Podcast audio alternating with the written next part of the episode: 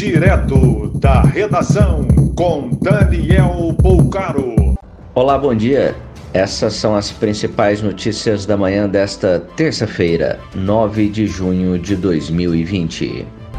Uma vítima de coronavírus de 81 anos teve que ser enterrada pelos próprios agentes funerários após coveiros do distrito de Rosário, em Canudos, na Bahia, se recusarem a fazer o sepultamento.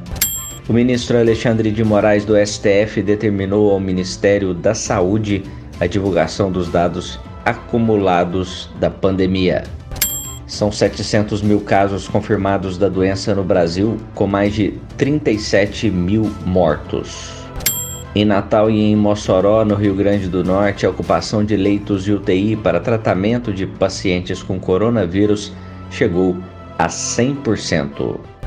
De acordo com o governo do Rio Grande do Sul, cinco regiões do estado apresentaram piora nos indicadores de transmissão da pandemia. Reabre nesta quinta-feira, dia 11, o Parque Beto Carreiro, em Santa Catarina.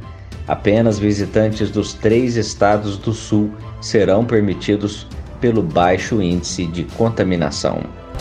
Paraná passou a marca de 7 mil casos confirmados de coronavírus, totalizando 243 óbitos. Das 79 cidades do Mato Grosso do Sul, apenas Campo Grande, Chapadão do Sul e Maracaju possuem oficialmente o feriado de Corpus Christi nesta quinta-feira, dia 11. 67 delegados, escrivães, agentes e auxiliares da Polícia Civil do Acre tomam posse na tarde de hoje.